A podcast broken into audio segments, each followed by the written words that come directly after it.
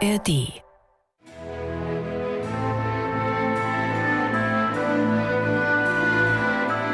MDR Klassik, die Bachkantate mit Maul und Schrammeck.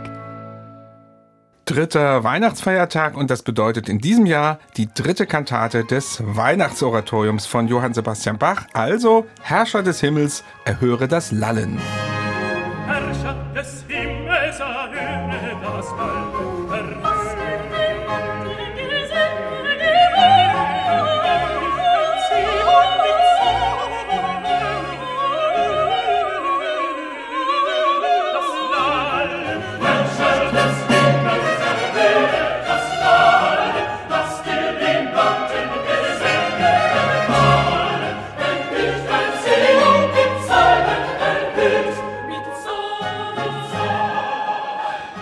Herrscher des Himmels, erhöre das Lallen. Das war dieser berühmte Eingangschor schon mal ein Stückchen daraus. Den werden wir auch gleich auseinandernehmen. Aber erstmal wieder ein paar allgemeinere Bemerkungen. In allen Podcasts, die wir über die sechs Kantaten des Weihnachtsoratoriums machen, ist zwangsläufig die Rede von der Parodie, weil eben die meisten Chöre und Arien dieses großen Werkes auf bereits vorher komponierter Musik von Johann Sebastian Bach beruhen. Heute in der dritten Kantate bietet es sich an, nochmal grundsätzlich über die Parodie zu sprechen. Michael, bei Bach, da finden wir das ja regelmäßig. Erstmal vielleicht die Frage, ist denn das normal in der Zeit? Und ist das erlaubt sozusagen, lieber Bernhard? Das schließt sich an, richtig. ja, naja, ich glaube, normal war es schon, wobei es jetzt vielleicht nicht jeder gemacht hat. Und wir haben auch ganz unterschiedliche Ausprägungen. Also der Händel zum Beispiel, von dem ist ja nur wirklich weithin bekannt, dass er sich auch mal gerne sogar also Melodien von anderen angeeignet hat, manchmal sogar ganze Stücke. Oft waren es allerdings wirklich erstmal nur die Melodien und er hat es dann ein bisschen anders ausgearbeitet. Man spricht bei Händel vornehm von den sogenannten Borrowings. Also der hat sich sozusagen die Musik geborgt und dann natürlich mhm. dadurch, dass es sie in seine eigenen Werke eingefügt hat, ein bisschen geadelt. Man kann es hin und wieder bei anderen Komponisten belegen, allerdings jetzt bei ganz prominenten Komponisten, nehmen wir mal Telemann oder so, nicht so sehr. Ja, also mhm. es lässt sich mal in Einzelfällen dort zeigen, aber nicht in so einem großen Stil wie bei Bach. Ich gehe aber schon davon aus, dass es sehr viel häufiger stattfand, als wir heute wissen. Gerade in dieser Metamorphose, ein Stück, was vielleicht ursprünglich für einen einmaligen Anlass entstanden ist, ja, weltlichen Anlass, dann eben zu überführen in den geistlichen, da wird der Bach nicht der einzige gewesen sein. Aber er ist der berühmteste dafür. Das ist auch der spezielle Fall hier beim Weihnachtsoratorium, dass die Stücke aus weltlichen Kantaten übernommen wurden. Und da haben wir diesen Gegensatz mal wieder, weltlich-geistlich, der vielleicht damals gar nicht so ein Gegensatz war, wie wir das heute gerne behaupten.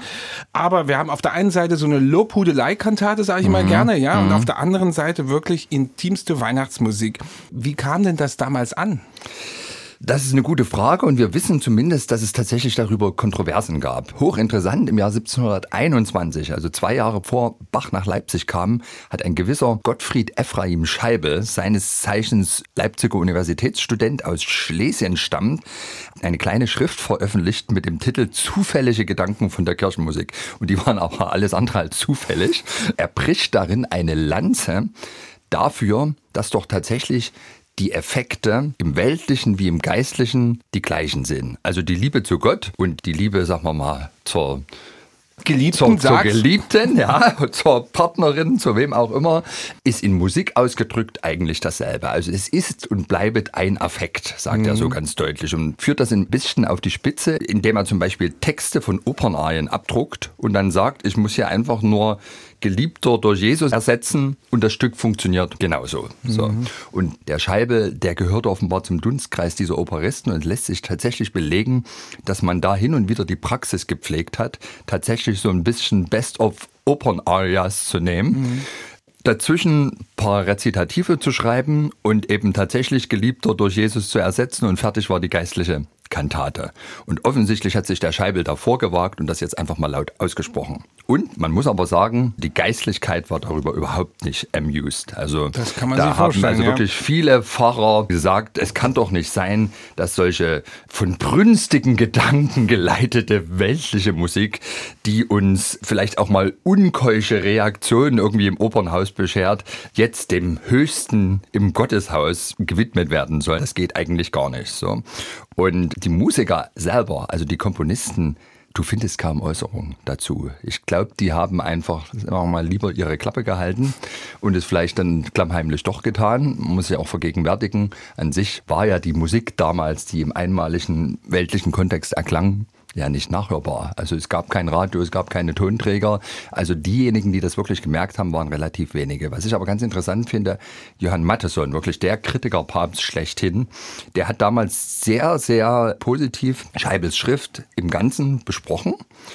Aber er hat eine Einschränkung gemacht. Er hat gesagt, also das, was der Scheibel da demonstriert, dieses Übertragen von tatsächlich Opernarien in den geistlichen Kontext, das will ihm nicht schicklich erscheinen. Also das war ihm dann doch zu heiß. Naja, gibt's ja heute auch manchmal Themen, ja, es wird öffentlich angeprangert, aber am Ende macht es doch jeder Zweite oder so. Ich will jetzt mal keine Beispiele nennen. Nee, besser ist, ja, ja. Ähm, du hattest kurz jetzt erwähnt, dass der Komponist da lieber seine Klappe gehalten hat und dass es vielleicht mhm. wenig gemerkt haben. Mhm. Wie würdest du das einschätzen hier im konkreten Fall des Weihnachtsoratoriums, mhm. das etwa ja zur Hälfte, grob mhm. gesagt, parodiert ist? Hat das irgendjemand gemerkt? Naja, ich gehe ja schon mal davon aus, dass es wirklich viele der beteiligten Musiker gemerkt haben werden. Denn, sagen wir mal so, die Parodie Vorlagen für diese Stücke, die dann Bach im Weihnachtsoratorium bringt, waren ja allesamt große weltliche Kantaten, maximal anderthalb Jahre mhm. alt, die im Collegium Musicum hier in Leipzig teilweise auch als Freiluftaufführungen erklangen. Aber sie waren ja jetzt immerhin nicht irgendwie Lieschen Müller hm. zugeeignet, sondern tatsächlich dem Chorfürsten. Hm. Und sagen wir mal so, im damaligen Bild war der Chorfürst Gottes Stellvertreter auf sächsischer Erde. Und vielleicht war das dann irgendwie die Brücke, dass man gesagt hat, also die Musik, die man der chorfürstlichen Familie schon mal zugeeignet hat, also wo man sich natürlich größte Mühe gegeben hat, die wird jetzt sozusagen in einen geistlichen Kontext überführt, hat damit auch die Chance mehrfach zu erklingen und kriegt jetzt einfach mal einen zeitlosen Text. Das ist sicherlich auch Bachs eigener Gedanke gewesen. Ich denke, diejenigen, die es mitbekommen haben, die haben es irgendwie akzeptiert. Auf der anderen Seite muss man sagen, also es gibt zum Beispiel einen belegten Fall, wir haben das meines Erachtens sogar irgendwann schon mal hier im Podcast erwähnt. Es heißt über Wilhelm Friedemann Bach, also den ältesten Bachsohn, der dann später Musikdirektor in Halle war. Der soll mal den Auftrag gehabt haben, für die Hallische Universität eine große Festmusik zu komponieren. Und er habe da auch parodiert und zwar sich schlichtweg angeblich eine Passionsmusik seines Vaters genommen und einen neuen Text drunter geschrieben. Und irgendein Kantor, der im Publikum saß, hätte das mitgekriegt und dadurch sei die Sache aufgeflogen und der Friedemann Bach habe dafür gewaltig Ärger bekommen, wobei ich fast vermute, den Ärger würde nicht bekommen haben wegen des Parodieverfahrens an sich, sondern dass er hier in dem Fall im Grunde seinen Auftrag nicht erfüllt hat. Er mhm. sollte ein neues Werk komponieren und nicht unter ein altes in neuen Text schreiben. Aber so breit im Publikum in der Kirche werden es wohl die wenigsten gemerkt haben, ja, dass die Stücke ja, schon mal gespielt ja. wurden. Das ist ja ganz entscheidend. Wahrscheinlich auch die Geistlichkeit hat sich deshalb auch nicht dran gestört in irgendwelchen Fällen. Und wir kommen jetzt mal auf die dritte Kantate des Weihnachtsoratoriums. Die beginnt mit einer Parodie, die ich immer wieder wahnsinnig gerne zitiere, weil ich so, so amüsant finde. Das Vorbild ist der Schlusschor der Huldigungsmusik Tönet ihr Pauken. Und da heißt es so schön, blühet ihr Linden in Sachsen wie Zedern. Der Satz ist für die Ewigkeit, ja, oder? Und jetzt machen wir das nochmal in Sächsisch. Blühet ihr Linden in Sachsen wie Zedern. So, wunderbar. Wunderbar. Wunderbar. was ne? will man mehr? Das Die sieht man mal, also wie italienisieren wir hier so drauf waren und wir wollten selbst aus unseren Linden noch Zedern machen. Wahrscheinlich ne? hatte hier niemand eine Zeder gesehen. Schon mal ist ja auch egal. Ganz gleich. Oder eine mitteldeutsche Zeder. Ja. Wie auch immer. Und am Schluss heißt es in diesem Chor, Königin lebe, ja, lebe noch lang. Und daraus wird dann Herrscher des Himmels. Hm. Kann man das machen? Gut, mittelmäßig, schlecht parodiert? Na, ich weiß in dem Fall tatsächlich gar nicht, welcher Text der bessere ist. also ich meine, auch der neue Text regt ja zum Schmunzeln an. Herrscher des Himmels, erhöre das Lallen. Lass dir die matten Gesänge gefallen, wenn dich dein Zion mit Psalm erhöht. Ich meine, dieses Lallen, darüber lächeln wir ja heute, aber es ist ein, eine Art Synonym für die matten Gesänge, also Understatement. Wir auf Erden versuchen hier gut genug irgendwie zu singen, damit es dem Herrscher des Himmels erhöht. Und das ist natürlich ein schwaches Singen, also ein Lallen. Ich finde, das Problem ist bei diesem Eingangschor ein ganz anderes. Also ursprünglich war er ein Schlusschor und das Ganze in diesem Dreiertakt hat ja auch irgendwie musikalisch einen totalen Schlusscharakter. Und Bach nutzt es aber jetzt eben als Eingangschor, eigentlich eine Schlussmusik mit einem Text, der tatsächlich vor Eingang steht. Also das passt schon textlich. Und ich glaube, Bach selbst ist das aufgefallen und er hat dann insofern aus der Not eine Tugend gemacht, indem er dann gesagt hat, na gut, dann erklingt eben dieser Chor zu Beginn der Kantate und auch wieder am Schluss. Es ist ja tatsächlich die einzige Kantate aus dem Weihnachtsoratorium, die kein Schlusschoral hat, sondern dieses Stück, was auch relativ kurz ist, erklingt am Anfang und am Schluss. Und sagen wir mal, sowohl am Anfang als auch am Schluss passt und passt auch wieder nicht.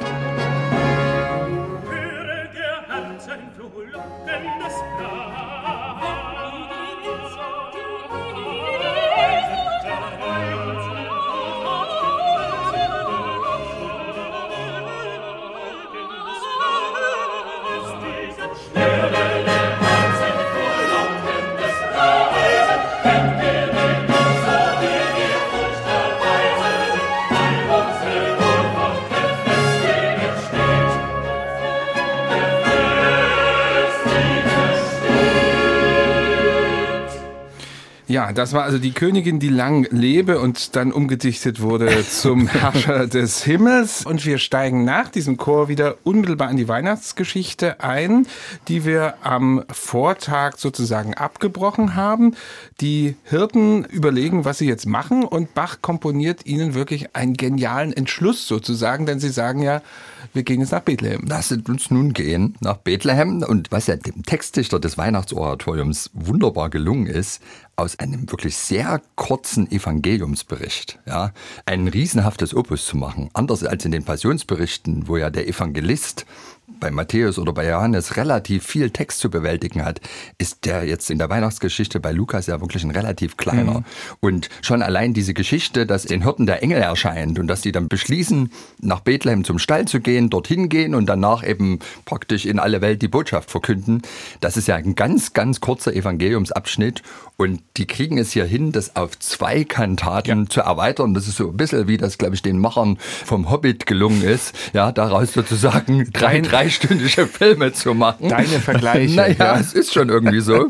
ja, und jetzt hier ist tatsächlich in dieser Kantate das große Thema also die Hirten beschließen, und das ist jetzt dieser schöne Chor, lasset uns nun gehen, gehen Bethlehem und die Geschichte sehen. Also man kann es durchaus mit diesen Turbachören in den Passionen vergleichen. Und tatsächlich gab es auch lange Zeit die Theorie, vielleicht ist das ja auch parodiert, vielleicht ist das ja Musik tatsächlich ursprünglich aus der Markus-Passion, ja 1731 der Bach komponiert hat. Wir haben nur leider die Noten nicht mehr. Da gab es also verschiedene Versuche, da praktisch Turba-Texte, also Volksausrufe aus dem Markus-Passionsbericht drunter zu klöppeln, die mehr oder weniger gut klappen. Inzwischen ist man davon wieder weggekommen. Man sieht auch in der Partitur, dass diese Abschnitte jetzt nicht unbedingt einen Reinschriftcharakter haben, also dass Bach dort einfach ein bereits bestehendes Werk abschreibt. Aber es ist natürlich ein wunderbarer Chor, der eben diesen Entschluss der Hirten herrlich präsentiert.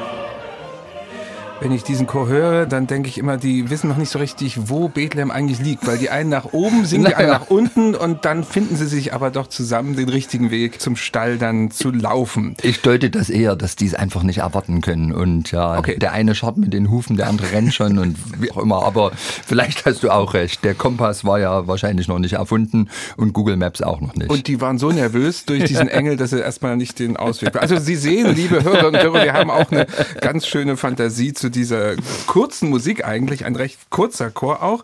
Ja, und dann geht es weiter in dieser dritten Kantate des Weihnachtsoratoriums mit einer ganz interessanten Kombination. Ein Accompagnato, er hat sein Volk getröst und danach kommt das Duett Herr, dein Mitleid, dein Erbarmen. Dazwischen aber ein Choral. Das hat er alles uns getan. Also ein komisches Konstrukt. Wie kann man das auflösen? Na, ich habe ein bisschen den Eindruck, hier ist ja im Grunde der erste Moment im Weihnachtsoratorium, wo so eine Art Fazit gezogen wird. Was ist hier eigentlich passiert? Und der Textdichter dichtet eben hier in einem dieser Texte, der eigentlich zur Arie hinführt, eben ein sehr plastisches Fazit. Er hat sein Volk getröst, er hat sein Israel erlöst, die Hilf aus Zion her gesendet und unser Leid geendet. Seht, Hirten, dies hat er getan, geht, dieses trefft ihr an. Und klar, dann kommt diese Arie, Herr, dein Mitleid, aber damit jetzt tatsächlich diese Aussage sich nochmal gut auf die Gemeinde überträgt, war jetzt die clevere Entscheidung dazwischen, eben tatsächlich nochmal einen Choral zu bringen. Die Choräle im Weihnachtsoratorium, die gehen ja immer von den biblisch Handelnden weg und nehmen die Perspektive der lauschenden christlichen Gemeinde ein. Und die antwortet jetzt einfach nochmal mit einer passgenau ausgewählten Choralstrophe. Ja, dies hat er alles uns getan, sein groß Lieb zu zeigen an. Das freut sich alle Christenheit und dank ihm des in Ewigkeit Kyrie leis. Also Verdichtung dieser wichtigen Aussage im Rezitativ, bevor dann die Arie kommt, die dann nochmal eine Meditation darüber ist. Und ein Wort zu dieser Arie beziehungsweise zu diesem Duett, das war ja mal ein richtiges Liebesduett. Ja, das ist der Operettenmoment im mhm. Weihnachtsoratorium. Ne? Also ich bin deine, du bist meine, küsse mich, ich küsse dich, heißt es in der Herkules-Kantate. Und das wird jetzt eben, sagen wir mal, etwas weniger emotional aufgeladen. Herr, dein Mitleid, dein Erbarmen tröstet uns und macht uns frei.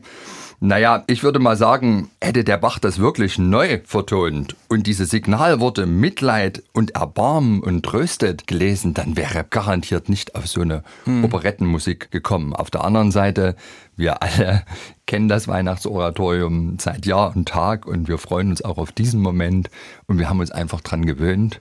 Vielleicht hat auch der Bach auf die Ohrwurmqualität dieses Duetts vertraut. Und das hat letztlich geklappt. Und er hat es ja noch ein bisschen verändert. Ich schlage deswegen vor, dass wir mal die Fassungen Bitte. vergleichen. Ja. In der Herkules-Kantate ist es für Alt und Tenor und nur mit Streichern genau. begleitet. Genau. Und jetzt im Weihnachtsautorum Sopran und Bass, also zwei andere Solisten und Oboen d'Amore kommen dazu. Was die eigentlichen Stars des Weihnachtsoratoriums ja. sind, ne? die bringen ja immer sozusagen diesen Stallgeruch ins Stück. Dann hören wir mal jetzt die Differenz zwischen diesen beiden Fassungen.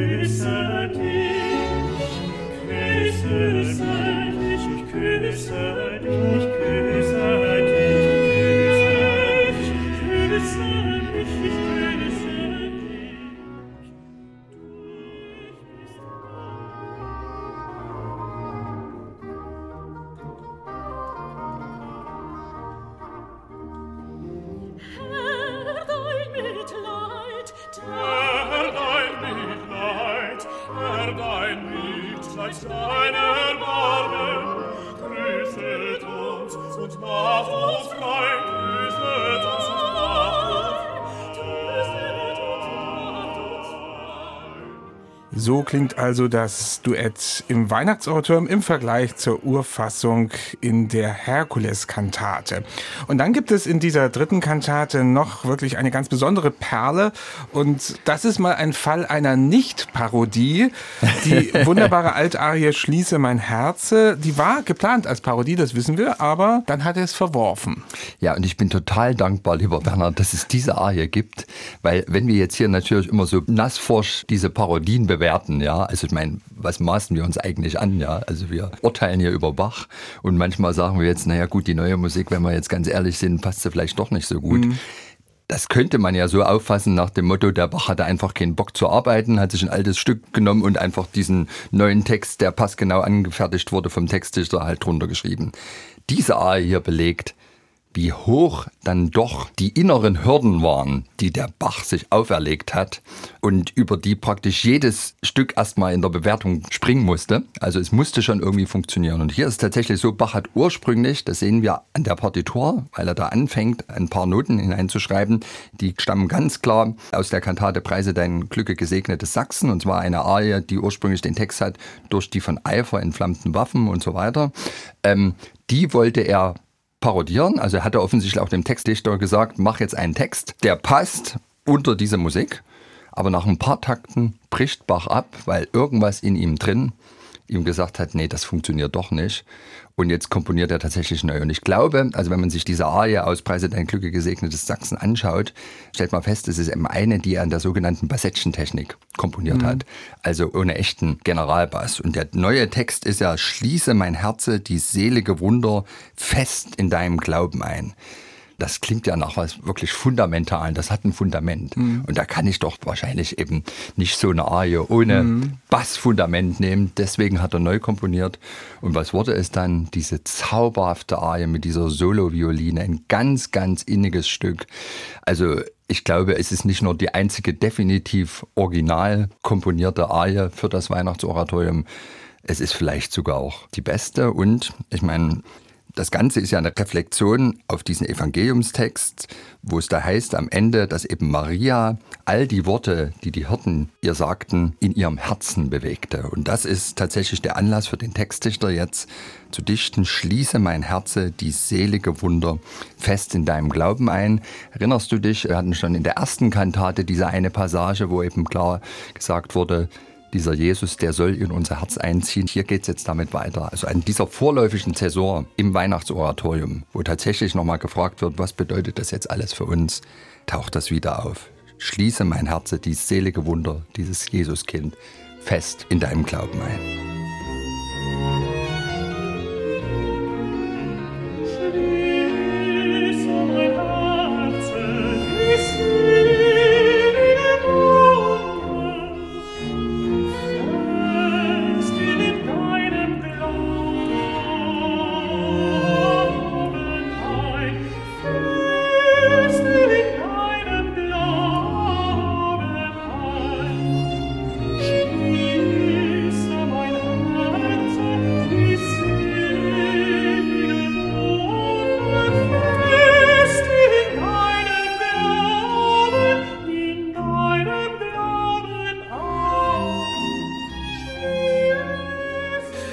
Ist also diese bezaubernde Altarie Schließe mein Herze, die selige Wunder mit dem Violinsolo, eine Originalkomposition für das Weihnachtsoratorium und Michael Mauer tatsächlich gesagt, für ihn die beste Arie und ich bin auch nah dran, ihm zuzustimmen.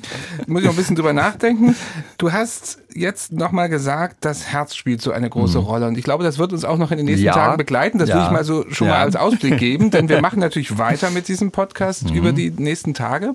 Ja, also selbst das Rezitativ direkt nach dieser Arie, da verlautbart der Alt dann noch, dass offensichtlich die Arie gewirkt hat. Der singt dann nämlich, ja, ja, mein Herz soll es bewahren, was es an dieser holden Zeit zu seiner Seligkeit für sicheren Beweis erfahren. Also ohne jetzt mal irgendwie zu viel vorwegzunehmen, tatsächlich, das scheint mir der rote Faden im Weihnachtsoratorium zu sein, dass immer wieder betont wird, dieses Jesuskind kommt nicht nur im Stall an, sondern dieser Jesus, der zieht auch in unsere Herzen ein. Und das ist hier wirklich nochmal ganz verdichtet und ganz zentral in dieser dritten Kantate die Aussage.